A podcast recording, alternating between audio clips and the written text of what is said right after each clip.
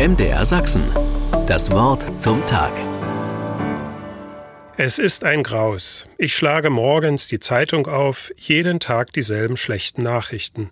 Konflikte, Kriege, Katastrophen. Höre ich nachher Radio oder bin ich im Internet unterwegs, überall erreichen mich unheilvolle Schlagzeilen.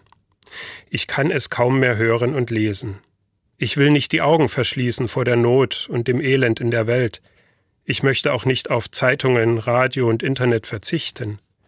Aber der negative Fokus vieler Informationen verursacht in mir Stress und schlägt mir auf die Seele.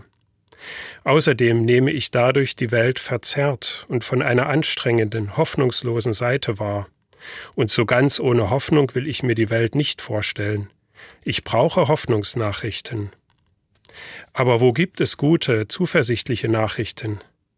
Da gibt es zum Beispiel in Berlin drei junge Frauen, Journalistinnen, die jeden Tag sechs ausgewählte mutmachende Nachrichten im Internet veröffentlichen. Unter dem Motto Die tägliche Dosis Optimismus sammeln sie Nachrichten, die die Welt positiv verändern können.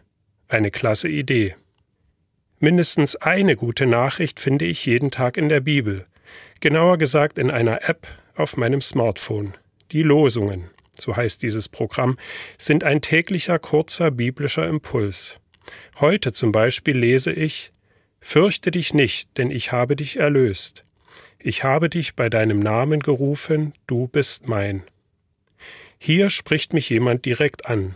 Gott ist es, der spricht. Seine Worte wollen meiner Angst und meiner Mutlosigkeit etwas entgegensetzen.